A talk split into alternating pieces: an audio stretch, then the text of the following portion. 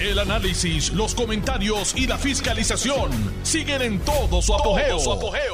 Le estás dando play al podcast de Noti1630, Sin Ataduras, con la licenciada Zulma Rosario. buenas tardes al público que escucha. Le habla su representante por acumulación, José Che Pérez Cordero, que en la tarde de hoy eh, me ha tocado estar acá de bateador emergente en sustitución de nuestra amiga la licenciada Zulma Rosario. Así que estaremos aquí eh, ejerciendo esta función, unos zapatos bastante grandes para llenar, pero estamos aquí muy honrados de estar en la tarde de hoy eh, sustituyendo a nuestra amiga Zulma Rosario en su programa Sin Ataduras. si me escuchan un poquito, estoy un poquito afónico, eh, así que pido excusa por los gallitos que se me salgan, pero estamos aquí muy contentos. Para mí es un gran honor estar en sustitución de nuestra amiga Zulma Rosario en su programa Sin Ataduras. Eh, ya son las 4 de la tarde, así que nuevamente un saludo a todos los que nos están sintonizando a través de Noti 1630 eh, AM y por las frecuencias también FM. Bueno, pues hoy eh, vamos a estar tratando de hacer un programa ameno, entretenido, también llevando información importante de todo lo que acontece, específicamente, pues obviamente en los temas de política pública, los temas políticos, partidistas que se están dando a través de todos estos días en, Puerto Rico. En primer lugar, pues eh, tenemos, vamos a tener una serie de invitados, vamos a recibir la llamada de un, de un amigo alcalde que va a estar hablando sobre asuntos muy importantes que para mí eh, son noveles y también vamos a contar con la presencia de la licenciada Vanessa Santo Domingo, que vamos a estar hablando sobre distintos temas de interés que tiene que ver más bien del ámbito eh, electoral. Así que vamos a, trabajar, vamos de lleno, vamos sin atadura a este gran programa. Así vamos de, vamos a estar llevándole el mensaje bien importante a nuestra gente. Hoy hemos visto que eh, la noticia trascendió que el alcalde de, Ponce ha decidido nuevamente aspirar a la posición, algo que a todas luces pues para nosotros no, no, salta la atención. hay quienes han hablado de que le, no hay impedimento legal y eso es cierto, hay una presunción de inocencia que también le asiste y estamos muy claros y entendemos eh, que esa parte hay que respetarla, pero sin duda alguna es un asunto que pone eh, en una posición muy difícil al Partido Popular Democrático, el Comité de Disciplina de, de su partido, eh, con este anuncio de esta candidatura, que lo que a mí, a mí me ha saltado seriamente la atención son las expresiones que habla sobre como un anuncio divino, unos profetas que le dicen que tiene que erradicar. Yo creo que el asunto religioso, nuestras convicciones religiosas son sumamente importantes, tiene que estar presente en el día a día nuestro, pero yo, yo creo que mezclar esto con la política, pues eh, ciertamente, sin duda alguna, pues dice todavía aún más sobre el carácter de este señor alcalde, que está enfrentando una situación muy difícil eh, de cara a un proceso de acusación, una vista que tendrá eh, que se llevará a cabo próximamente.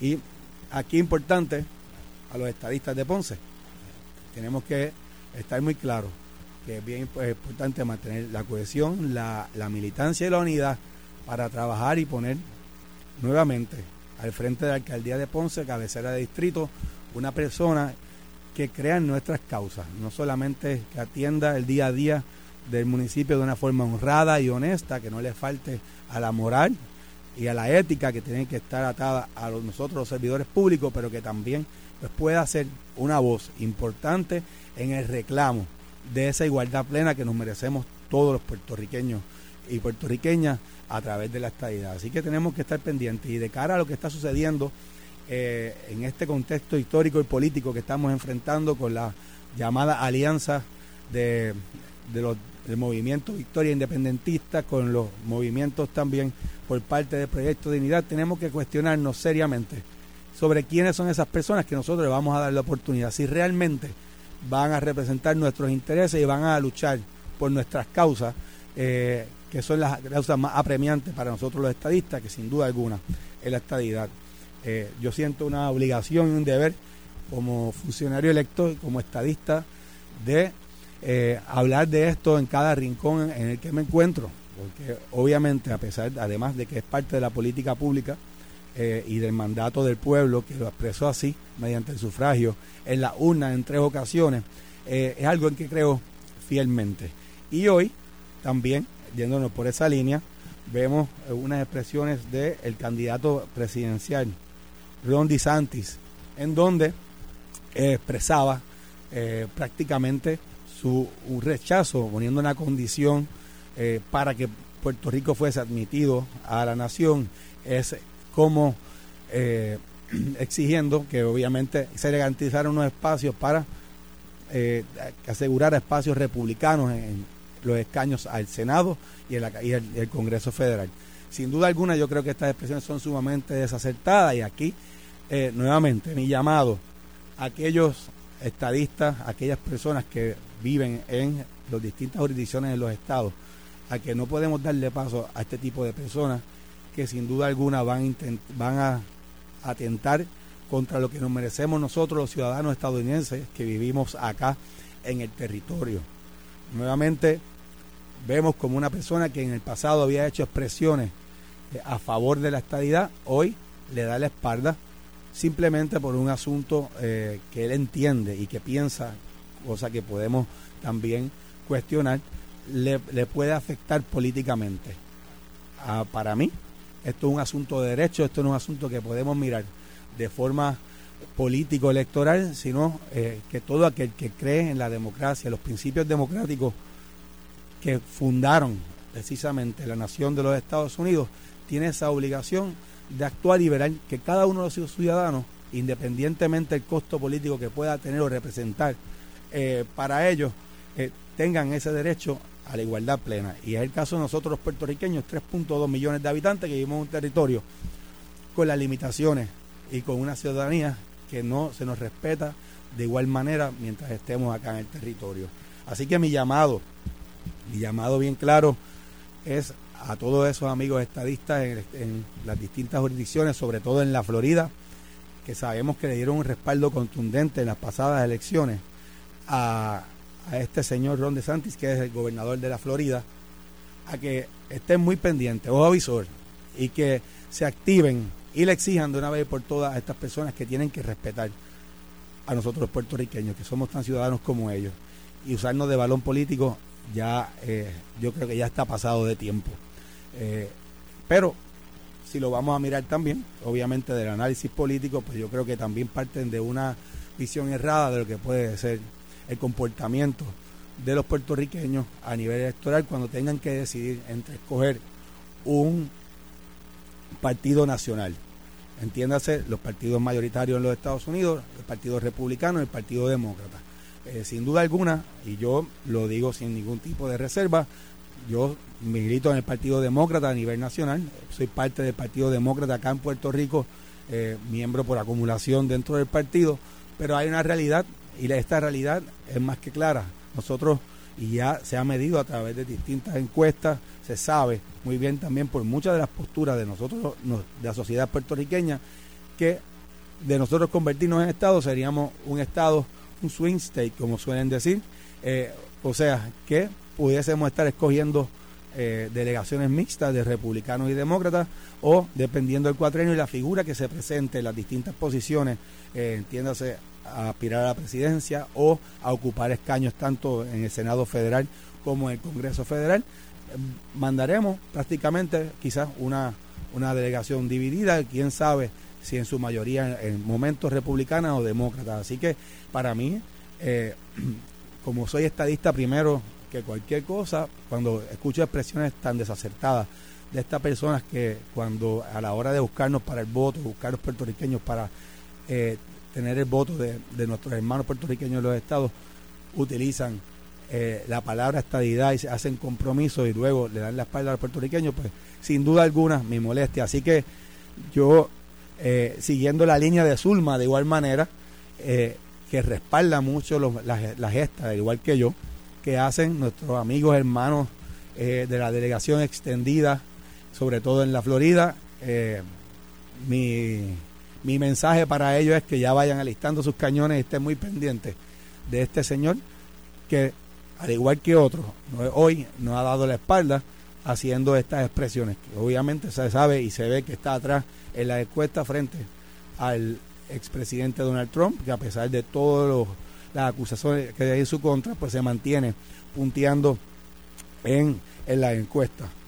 Pero no podemos perder nosotros de perspectiva esto, tenemos que mantenernos muy pendientes y de igual manera eh, tenemos que mantener nuestra presencia en, en el Congreso y participando en todos los foros. En mi caso, pues, junto a varios compañeros, como el compañero José Aponte, eh, solemos ir periódicamente al Congreso a abogar y a hacer valer, a exigirle que de una vez por todas atiendan nuestro principal problema, que es el, asunto de resolver la colonia, y promoviendo, obviamente, el Puerto Rico Status Act, que ahora mismo contamos con dos versiones, una en Cámara, otra en Senado, y que ya cuentan con un gran respaldo, a pesar de que en Cámara pues tenemos eh, el reto de que el señor Bruce Westerman, quien preside la, la, el Comité de Recursos Naturales, pues tiene eh, no, no quiere atender la medida. Pero esto no puede ser eh, razón para que nosotros detengamos nuestro esfuerzo, por el contrario, porque hemos logrado y hemos avanzado mucho. En estos últimos años, en la lucha, hay que aumentarla aún arreciar esa batalla para que de una vez por todas se respeten y el Congreso cumpla con su obligación. Y a personajes como este, este señor Ron DeSantis, pues tenemos que demostrarle que el voto de los puertorriqueños cuenta y hacerle saber que esas expresiones tendrán consecuencias. que nuevamente, mi mensaje es que tenemos que enfilar nuestros cañones y que sientan el calor de nosotros los boricuas allá en las distintas jurisdicciones estatales, que somos más de 5 millones y que en su inmensa mayoría favorecen la estadidad, contrario a lo que algunos grupos que se llaman diáspora quieren hacer ver.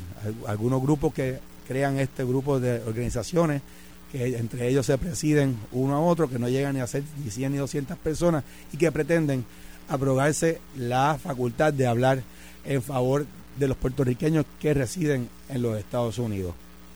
Así que, nuevamente, ese mensaje más que claro no podemos eh, perder el tiempo en esto y tenemos que seguir luchando y buscar adelantar nuestra lucha, esta lucha que es tan importante como la, eh, igualdad plena para Puerto Rico. Sobre todo, pues nuevamente, como yo siempre digo, pues atando cada uno de los asuntos que vivimos nosotros en nuestro quehacer diario, en, la, en nuestra faena política, en nuestro trabajo legislativo, incide principalmente es que nosotros somos una colonia y estamos limitados, sobre todo eh, porque estamos bajo los poderes plenos de un Congreso. Y en ese contexto tengo que hablar también, obviamente, de las recientes expresiones que hiciera los miembros de la Junta de Supervisión Fiscal, donde eh, enfatizaban en que no iban a darle paso a la reforma eh, contributiva, a las enmiendas al Código de Renta Interna que realizamos en la legislatura de Puerto Rico hace un tiempo y que contaba con el aval del gobernador buscando un alivio contributivo para nuestra clase media, sobre todo la clase media trabajadora, nuestras pymes, eh, un alivio muy merecido porque más que claro, ya hemos ido organizando fiscalmente las finanzas de Puerto Rico y nosotros como Asamblea Legislativa en nuestra facultad eh, logramos finalmente, después de mucho tiempo y muchos tropezos, lograr tener una medida de consenso que avalara y tuviese, eh, se presentara este alivio para nuestros contribuyentes puertorriqueños, pero que nuevamente la Junta, que a mi juicio es la expresión más burda del coloniaje eh, ahora en pleno siglo XXI y que algunos eh, defienden su, su creación y hablan de gobierno propio, que Lela es un gobierno propio, pero que está ahora mismo suspendida gran parte de estas facultades con esta eh, felicidad que lo dicen y me refiero al aspirante a la comisaria residente en Washington, Pablo José Hernández, que ha hecho esas expresiones, un poco contradictorias al mismo tiempo. Pues mira, aquí nuevamente la Junta eh, ha dejado claro eh, para qué está y a quién le sirve. Le sirve al Congreso y ejecuta conforme a esas facultades que le dio el Congreso, limitando la certificación de, esta medida que es sumamente importante. El gobernador ya hoy ha expresado que van a dar la batalla, que van a iniciar en conversaciones para buscar alternativas que entonces por lo menos rindan beneficio a esta clase tan importante que aporta tanto a la economía de Puerto Rico y sobre todo que garantiza con sus contribuciones que sus servicios se puedan dar, pero que sin duda alguna pues merecen un alivio.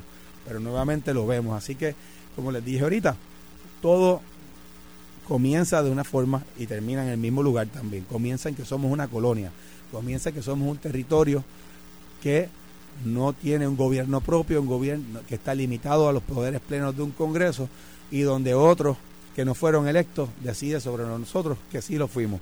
Y es sumamente lamentable ver, luego de tanto trabajo que se pasa en la legislatura, las conversaciones y el equipo también fiscal del gobernador, que venga este ente eh, a, tomar las decisiones por nosotros. Así que mi llamado nuevamente a aquellos que todavía creen que nosotros gozamos de algo eh, de poderes bajo el ELA, pues nuevamente queda más que claro y demostrado que para nada, por lo con todo lo contrario, un grupo de personas que no fueron electas toman esa decisión y ponen entre la espada y la pared nuevamente, obligándonos quizás a enfrentar un litigio donde también conlleva unos gastos a costa del pueblo de Puerto Rico para poder conseguir un beneficio. Eh, esto, sin duda alguna, es lamentable y es bulto que en pleno siglo XXI lo estemos viviendo y por eso, sobre todo, eh, tenemos que exigir de una vez por todas acabar con nuestro sistema colonial, acabar con la colonia y que tengamos esos poderes y esa representación en el Congreso, esas personas que vayan a abogar con voz y voto a favor de todos nosotros los puertorriqueños y que no tengamos que depender y estar sometidos a este grupo de personas y sobre todo a un Congreso que no tiene consecuencias sus actuaciones porque a pesar de que tienen ese poder sobre nosotros, no pueden, eh, no, no hay manera de nosotros reclamarle a través del sufragio. Así que yo creo que es tiempo de así hacerlo y eh, sin duda alguna en estas elecciones tenemos que estar muy pendientes en este proceso de primaria de igual manera. Hay que estar muy pendientes sobre aquellos aspirantes y personas que tengan muy claro eh, cuál es la visión, cuál tiene que ser el trabajo que hay que hacer para ir adelantando y acabando con estos 125 años de ser una colonia que nos limita a nosotros nuestro desarrollo social, económico y político. Y a mí, perdonen el gallito, me parece sumamente curioso y contradictorio cuando vemos que aspirantes a distintas posiciones de partidos contrarios quieren hablar de desarrollo económico, desarrollo económico pleno, eh, buscar alternativas para mejorar y ciertamente hay que seguir trabajando dentro de lo que tenemos para tener una mejor calidad de vida, es nuestra obligación eh, como funcionarios electos, nuestra obligación también como personas que nuevamente queremos dar espacio para aspirar a ocupar posiciones electas en Puerto Rico. Pero de igual manera también tenemos que hablarle claro a nuestra gente, no podemos ser hipócritas si no acabamos de una vez y por todas y no buscamos una alternativa permanente que nos dé verdaderos poderes plenos, no podemos lograr desarrollarnos económicamente, ni socialmente, ni políticamente. Porque todo llega hasta un punto, hasta el punto donde entonces le corresponde al Congreso de los Estados Unidos atender esas situaciones. Así que me, me resulta muy curioso, como vemos cuando hay candidatos y aspirantes a la, precisamente a la comisaría residente, que hablan de que van a trabajar con el desarrollo económico de Puerto Rico, pero quieren evadir el asunto del estatus.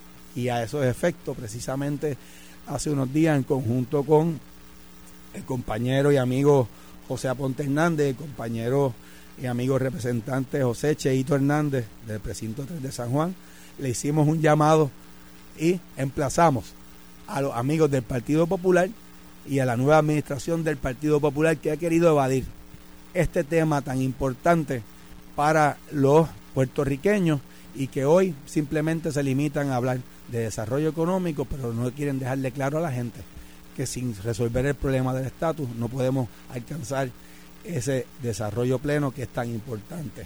Así que ahora eh, quiero reconocer también la presencia de una amiga, de una eh, compañera amiga, abogada, estadista, y que tiene una función sumamente importante dentro del Partido Nuevo Progresista y dentro del proceso electoral eh, en Puerto Rico.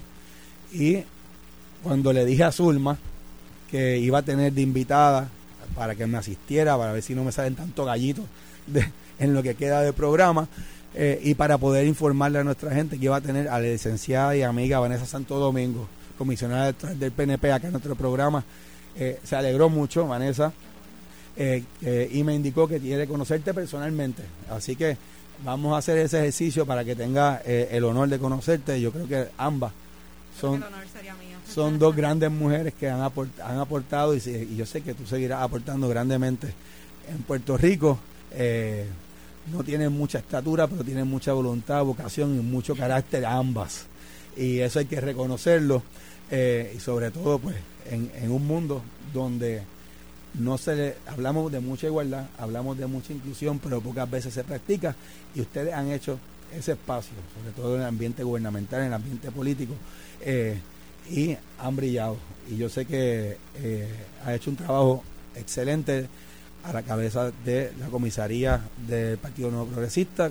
Y hoy vamos a estar hablando de unos temas bastante importantes, porque recientemente, hoy tempranito salió algo calientito ahí en la mañana, eh, una noticia que ya todos, eh, la parte del Partido Nuevo Progresista, pues sabíamos cuál podía ser el desenlace, porque era más que evidente, eh, y es sobre la sentencia que eh, emitió el juez Anthony Cueva en torno a la demanda que realizara el presidente del Senado sobre la presidencia de la Comisión Estatal de Elecciones y a esos efectos y de otros temas más que vamos a estar hablando, porque vi una foto interesante esta mañana de Vanessa y Edwin Mundo eh, que postearon un memory, un recuerdo de nuestra Asamblea General hace unos meses, una asamblea de verdad.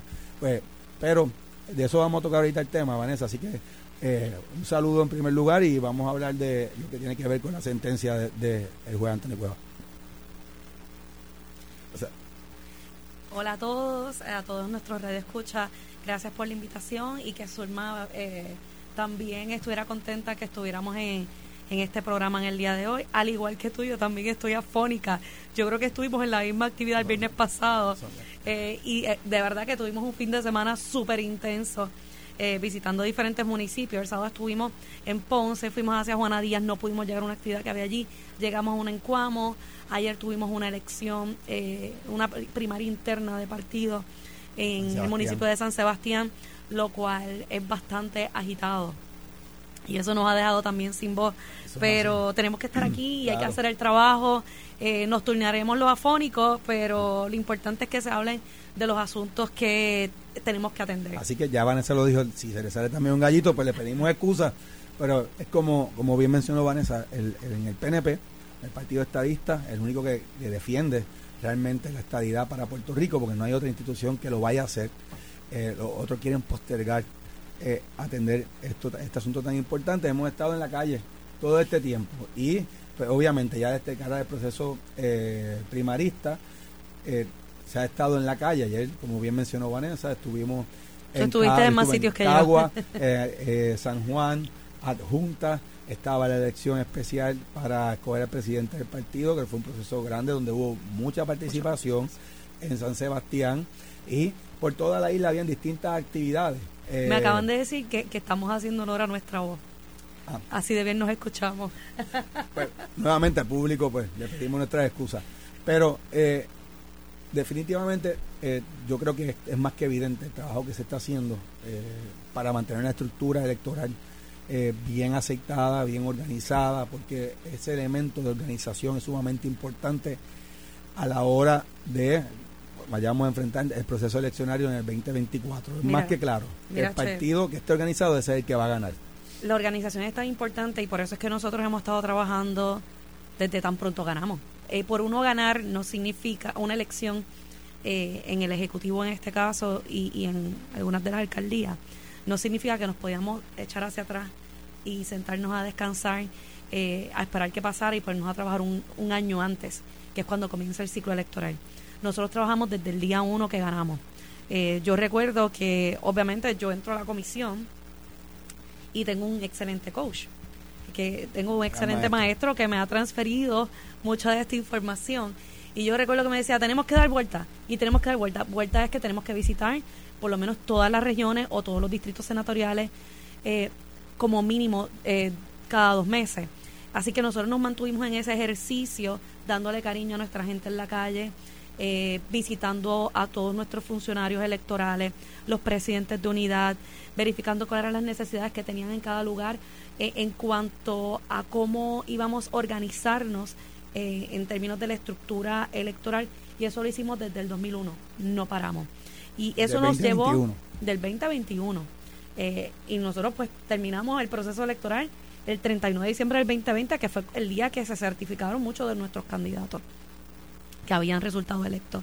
Pero lo que demuestra ese trabajo tan intenso que hemos hecho en colaboración con muchos de nuestros representantes, que tú has estado con nosotros participando como voluntario en muchas de, estas competencias municipales que tuvimos para escoger nuevos presidentes municipales, eh, al igual que estuvo Carmelo como secretario del partido, Rodrigo Aguiló como subsecretario, Pichi, como director, eh, y ahora Irán Torres como el nuevo secretario del partido, y obviamente encabezado por el presidente eh, de nuestro partido. Eso fue un proceso bien arduo, bien difícil y que cuando ayer tuve esa elección de San Sebastián, eh, eché una mirada hacia atrás y dije, ¿cómo el año pasado hicimos esto 20 veces?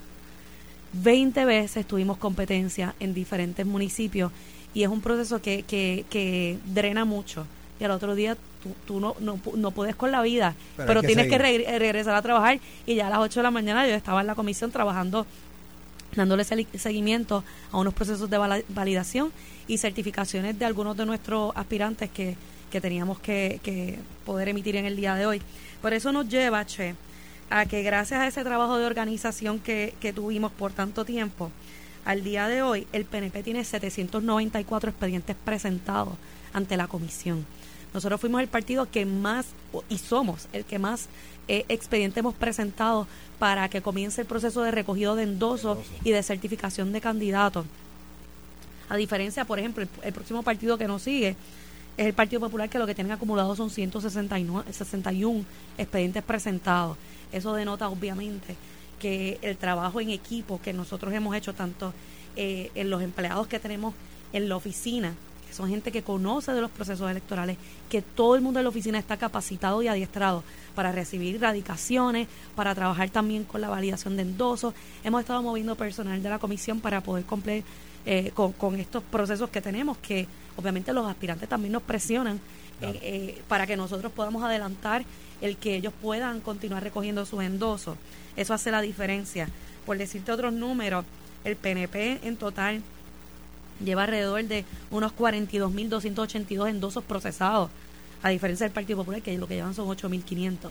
Y eso demuestra que el trabajo que hicimos y el sacrificio que hemos hecho en los pasados meses eh, ha, servido y ha sido productivo. Excelente, Vanessa. Yo, yo no tengo duda y yo sé que cuando ella habla de esas dos o tres vueltas, han sido ya más de cuatro alrededor de todo Puerto Rico, atendiendo también elecciones especiales, eh, competencias, como bien dijiste, a recibir los partidos por todo Puerto Rico y tuve la oportunidad de participar de ese proceso, pero este tema está súper interesante. Tenemos otros pendientes, pero ya nos están haciendo la señal de que nos corresponde ir a una pausa y regresamos en breve aquí en este su programa Sin Atadura. Hoy aquí estamos un poquito afónicos, pero con mucha voluntad, eh, representando y sustituyendo a, a una gran maestra, Zulma Rosario. Regresamos en breve. Estás escuchando el podcast de Sin Atadura. Sin Atadura. Con la licenciada Zulma Rosario. Por Noti1630. Noti y buenas tardes nuevamente. Nos encontramos aquí en este su programa Sin Ataduras. En sustitución de nuestra amiga, la licenciada Zulma Rosario, que eh, va a estar fuera unos días, pero así que le agradecemos la oportunidad y estamos aquí, Zulma, haciendo todo nuestro esfuerzo para llenar esos grandes zapatos eh, tuyos, como dicen por ahí y como dije ahorita, eh, la estatura, no es mucha estatura, pero hay gran voluntad en estas dos damas y dicen que tanto el perfume como el veneno, los mejores vienen en frascos pequeños, yo no tengo duda de eso, así que vamos a continuar ahora hablando sobre asuntos electorales. Hoy tenemos a una perito en el tema, una, una licenciada que ha hecho un gran trabajo eh, al, mando de eh, como comisionada electoral del PNP. Y hoy, pues, el tema importante es lo que ya sabíamos que iba a suceder, eh, pero nuestros amigos allá del Partido Colonialista insisten a veces en, querer eh, continuar con este tipo de litigio y hoy el resultado de por lo menos eh, a, este, a este nivel eh, ha sido pues, lo que ya esperábamos. Sí, mira, es algo que nosotros desde que presentaron la demanda a, finales de octubre, nuestra alegación siempre fue la misma. Aquí esto es un pleito frívolo. El código dice exactamente que la presidenta alterna, su única función es cumplir con las funciones del presidente en propiedad cuando haya una vacante o cuando está en ausencia temporal. Precisamente esa, no, el código no le dice, no expone más ninguna otra función. Así que eh, la honorable Jessica Padilla se encontraba haciendo las funciones que el mismo código le autoriza y el no hacerlo sería una violación de la ley. Eh, y ella continúa haciendo su trabajo eh, de forma encomiable, independientemente de los planteamientos del Partido Popular. Nosotros entendemos el presidente del Senado obviamente está en un proceso político en el que está buscando exposición, pero entiendo que este no era el caso correcto para buscar esa exposición política, eh, toda vez que el, derecho es claro. Y lo dijimos desde, desde el día uno, y a mí siempre me estuvo bien curioso que ellos alegan que la vacante surgió desde el mes de julio, porque desde el mes de julio no comenzaron a hacer sus planteamientos. Y una vez venció el término para ser considerado por los comisionados eh, de todos los partidos en pleno de la comisión, un nuevo nombramiento, porque tampoco acudieron al, tribunal y esperaron tanto tiempo? Esperaron tanto tiempo porque era la fecha cercana en la cual estábamos haciendo la apertura del sistema ERE, que es registro electrónico para todos los electores. Esperaron esa fecha porque ahí empezaba la plataforma que iba a dar la oportunidad a que los electores pudieran endosar directamente en una plataforma sin la necesidad de utilizar papel y una serie de eventos que estaban ocurriendo en esa fecha y comenzaba la radicación de candidatura y, y, lo curioso es cuál es el mensaje que estaban llevando en todo momento. Que el no tener una presidencia en propiedad tenía el efecto de crear eh, inestabilidad e incertidumbre en la Comisión Estatal de Elecciones. Las propias palabras del juez Anthony Cuevas lo dice. Hay estabilidad, Allí no había ningún problema con que no hubiese un presidente en propiedad porque el mismo código se adelantaba que ocurrieran estos eventos y tenía ya una persona a cubrir esa vacante que es la presidenta alterna. Así que viendo la totalidad de las circunstancias, ya uno sabe que es que están tratando de mancillar un proceso. Y otra de las estrategias es decir, ay, esto, no, esto va a impedir de que tengamos una primaria a tiempo utilizando como subterfugio lo que ocurrió en el 2020, que fue una, una situación extraordinaria porque estábamos en pandemia. Eh, y la verdad es que la comisión tiene cabeza. La comisión está en funciones. Todos los miércoles ordinarios, o todas las semanas por decir, nosotros celebramos una reunión de comisión en el Pleno. Y cuando hay controversia y los comisionados no podemos de acuerdo, resuelve la presidenta de la comisión. Ahí hay estabilidad, no hay incertidumbre. Todas las directorías están funcionando. Hay un plan de trabajo, estamos en línea de tiempo, hay solicitudes que tenemos pendientes ante la OEP y la Junta de Supervisión Fiscal que se han sometido y estamos a esperar que se contesten. Así que no entiendo por qué dicen que hay una incertidumbre cuando los trabajos están corriendo. Si hay incertidumbre es porque los comisionados para sus partidos no están haciendo su trabajo. En mi partido hay incertidumbre porque yo he estado haciendo el trabajo para mis aspirantes y para mis electores afiliados al PNP y obviamente buscando que haya ese consenso de la comisión. Y otro asunto importante es el aspecto de que alegaban que el gobernador no estaba cumpliendo con sus facultades, sus funciones, y sin duda alguna en la sentencia pues, lo deja clarito, eh, bastante eh, resumido al final cuando dice la sentencia, el gobernador sí lo había hecho. El, el alegato por parte del Senado era que, que no, no había esa disponibilidad del gobernador de cumplir con su facultad de nombrar cuando todos sabemos que, en efecto lo había hecho. Eh, Nombró en agosto del 2021 nombró ahora en el 2023 y el resultado siempre ha sido eh, un ejercicio en futilidad porque inmediatamente tanto Senado como Cámara han hecho el ejercicio de simplemente colgar los, estas personas para cubrir las vacantes sin tan siquiera celebrar vista pública. Así que ha sido un acto caprichoso de ambos cuerpos legislativos eh, y queda bien claro en esta sentencia que el presidente de nuestro partido, quien es gobernador de Puerto Rico, ha actuado de buena fe y ha cumplido con su deber ministerial. Sin duda alguna, yo creo que lo veo de esta forma también. Yo creo que aquí hay un poco de temeridad y están utilizando estos, estos procesos eh, legales precisamente para, para crear esa incertidumbre.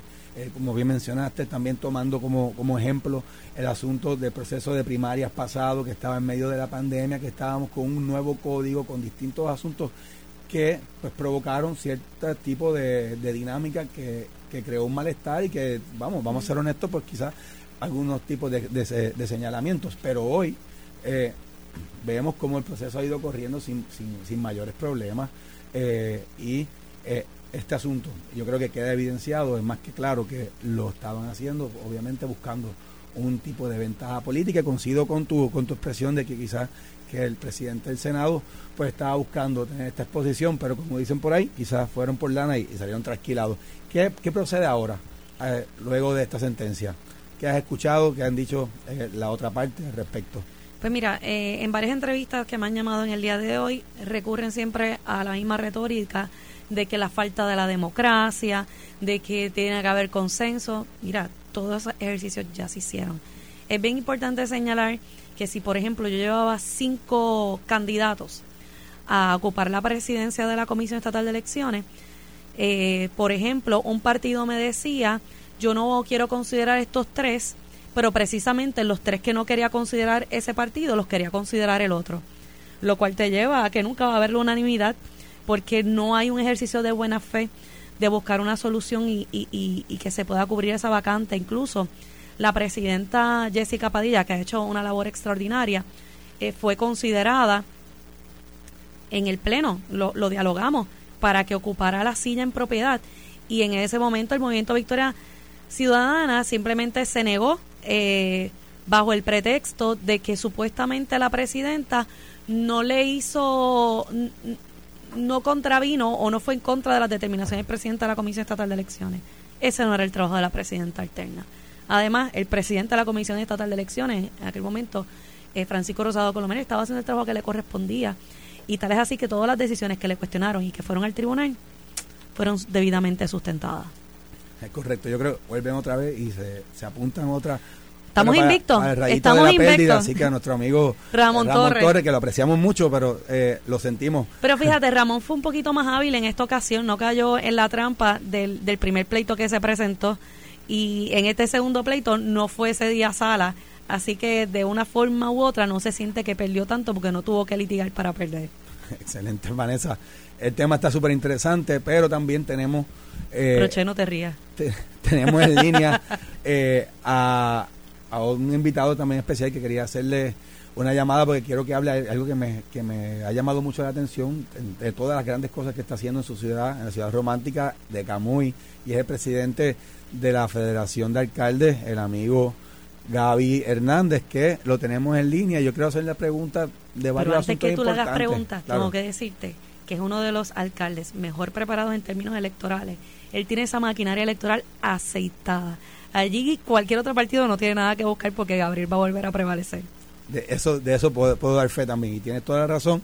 Y hoy pues lo, traigo aquí porque hay, hay, un tema importante que quiero atender con él, eh, algo que está haciendo muy bien en su municipio y que yo creo que se debe emular en las otras eh, municipalidades, eh, teniendo en cuenta de que tenemos una población de adultos mayores muy grande, de personas también en necesidad, que viven en lugares distantes y algo que está haciendo Gaby, que me llamó la atención y que recientemente hizo otro anuncio muy importante relacionado a este tema de transportación y de transporte colectivo. Así que eh, luego seguimos con el asunto electoral. No te me vas a ir, Vanessa. Vamos ahora, tenemos al amigo y alcalde Gaby Hernández. Saludos, Gaby.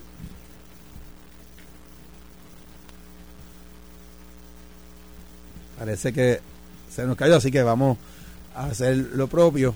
Y en lo que él entra, bueno, voy a, voy a hacer una, una pequeña introducción sobre el tema. Es que Gabriel ha, logrado establecer un sistema de transporte colectivo funcional dentro de su municipio, donde eh, mantiene conectado todos sus barrios y regiones y le da, le brinda transportación de una forma precisa a, eh, a, los, a, a, los residentes. También recientemente hizo un anuncio donde estarán estableciendo una flota para llevar a las personas a sus citas médicas. Y, esto es todo desde su municipio, servicios sumamente importantes y esenciales que van dirigidos sobre todo a atender a una población que sigue creciendo en, en, Puerto Rico, que es la población de nuestros adultos mayores y hacía un tiempo había, él me había estado conversando sobre este tema y yo, eh, eh, donde quiera que me paro, hablo sobre esto y ha tenido mucho éxito.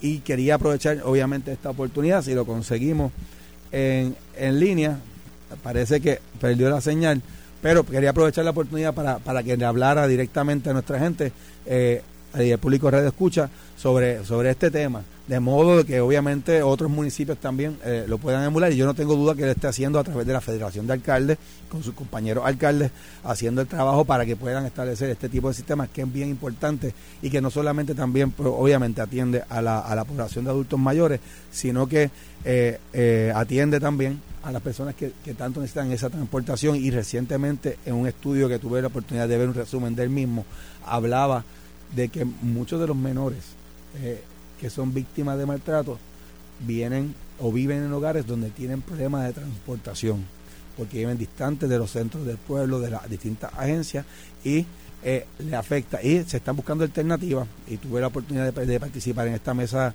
de diálogo, una mesa redonda sobre el tema y puse como ejemplo también lo que está haciendo el, amigo Javier Hernández, pero parece que lo perdimos, a lo mejor está en un lugar donde no hay mucha señal, así que eh, lo dejamos como asignación y eh, le hacemos la pregunta luego. Así que Vanessa, vamos a retomar el tema electoral. Estamos, como tú dijiste hace un rato, en el proceso de, de, erradicación de candidatura.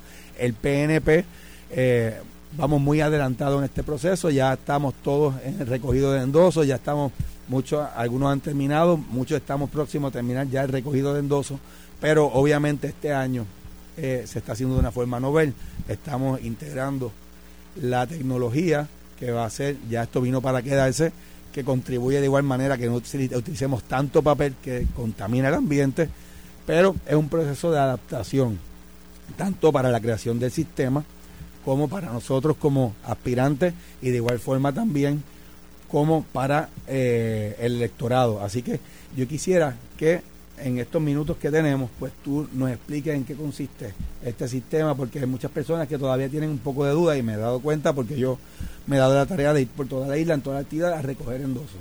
Y ha funcionado muy bien, pero todavía hay ese tipo de dudas, así que si podemos en estos minutos explicar qué es el ERE, qué es el 100 y cómo una persona endosa un candidato, un candidato, te lo voy a agradecer. Mira, quiero empezar por hablarte un poquito del ERE porque va atado de la mano a lo que ocurre en el 100 el ERE es el Registro Electrónico de Electores.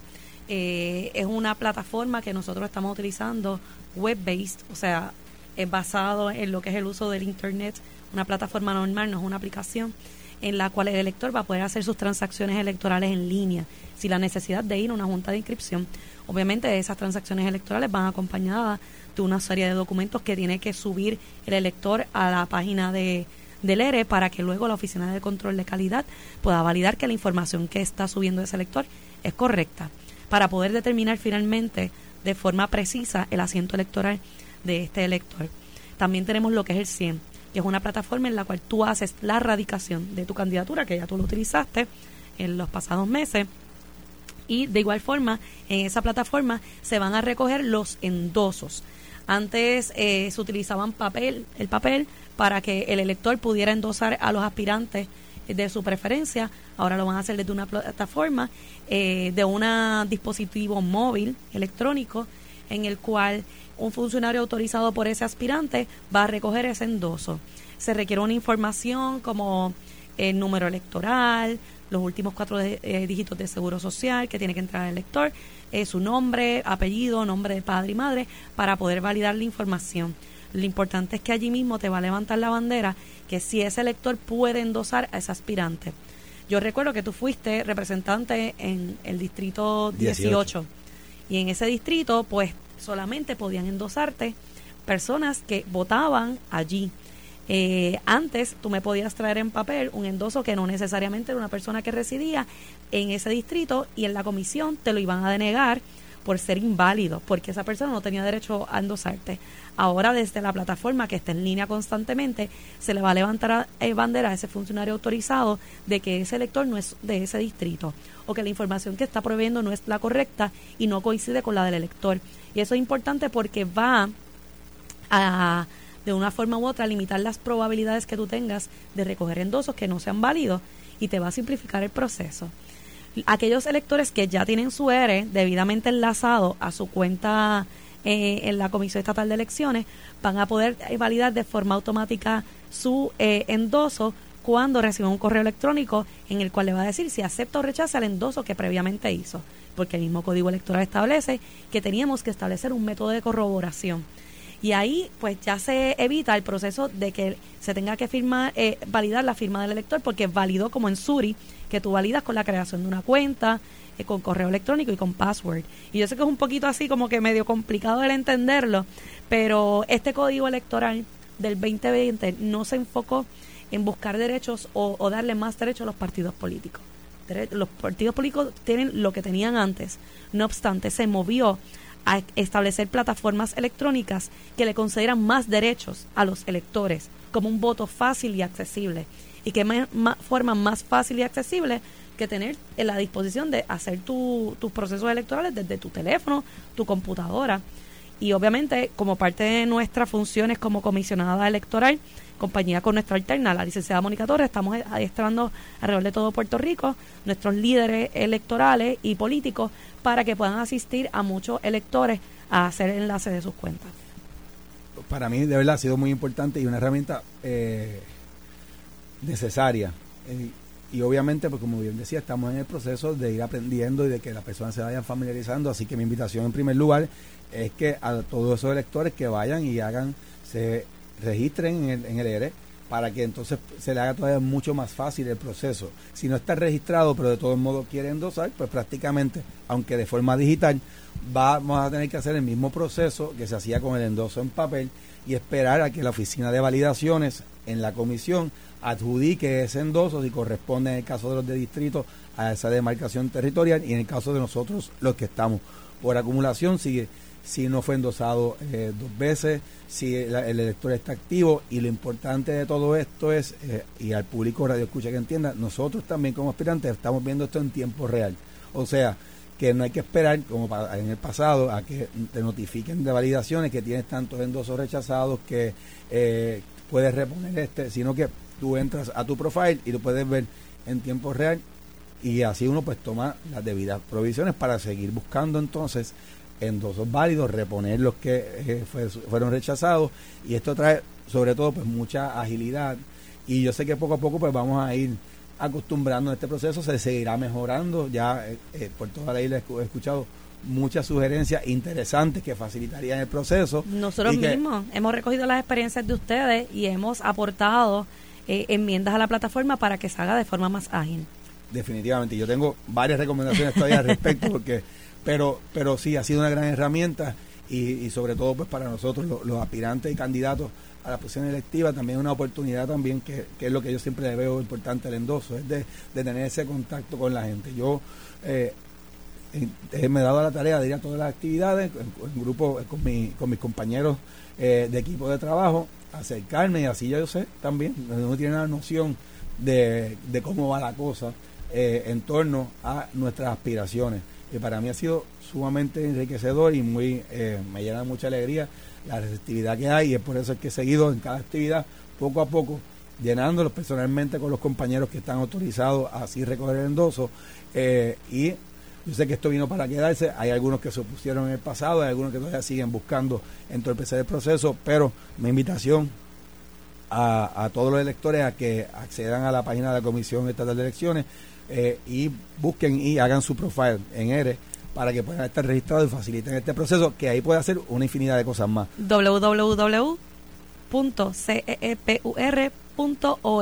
Que, que brevemente, Vanessa, que, que, a través del ERE, que yo puedo hacer una vez, además del endoso? Puedes hacer la inscripción, reactivación, la transferencia, actualizar la fotografía de la tarjeta, porque ahora puedes ir a votar el día de la elección mostrando la tarjeta electrónica que aparece en el ERE. Y va a ser más fácil porque entonces la van a poder escanear desde el e book, que va a ser donde vas a estar firmando tu comparecencia el día de, la elección, y va a ser bien rápido el proceso. Cuando entonces comienza el proceso de solicitud de voto eh, adelantado, voto en, el hogar y el voto encamado, ¿cuál, ¿cuál va a ser el proceso? ¿Es otro, otro Va a haber otra plataforma que se llama el IJAVA. Esa va a estar disponible a partir del primero de febrero. No obstante, el elector también va a poder hacer su solicitud de voto adelantado en papel.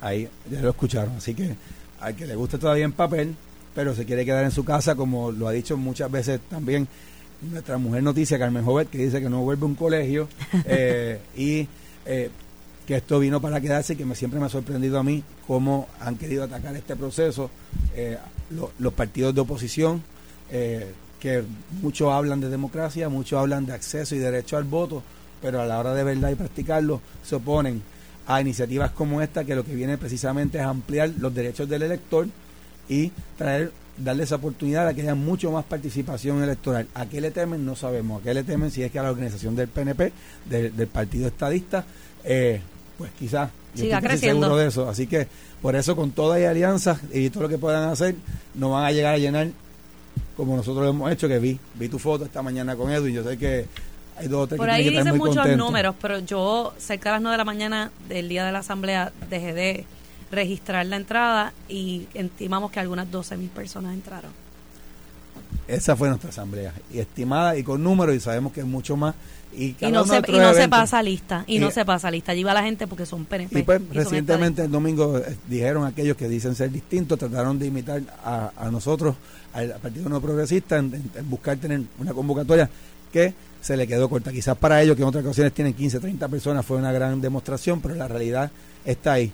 El partido mayoritario, el partido con la convocatoria, el partido estadista puertorriqueño, el partido nuevo progresista puertorriqueño y quien único va a defenderlo. Así que a nuestro electorado pendiente de estos grupos de personas no le podemos dar el espacio y tenemos que seguir militantes porque hay un asunto sumamente poderoso que es la causa de la estadidad y quien se lo garantiza el PNP y así que atento a todo esto. Ya estamos por terminar. Mi agradecimiento a Vanessa Santo Domingo, mis excusas con Gaby, que a lo mejor perdimos la señal en algún momento. Y eh, nuevamente, eh, fue un gran placer y un honor estar aquí sustituyendo a la, nuestra amiga licenciada Suma Rosario en su programa Sin Ataduras. Así que los dejamos con esto y ahora viene por ahí nuestro amigo Quique Cruz en su análisis 630. Buenas tardes. Esto fue el podcast de Noti1630, sin ataduras, con la licenciada Zulma Rosario. Dale play a tu podcast favorito a través de Apple Podcasts, Spotify, Google Podcasts, Stitcher y notiuno.com.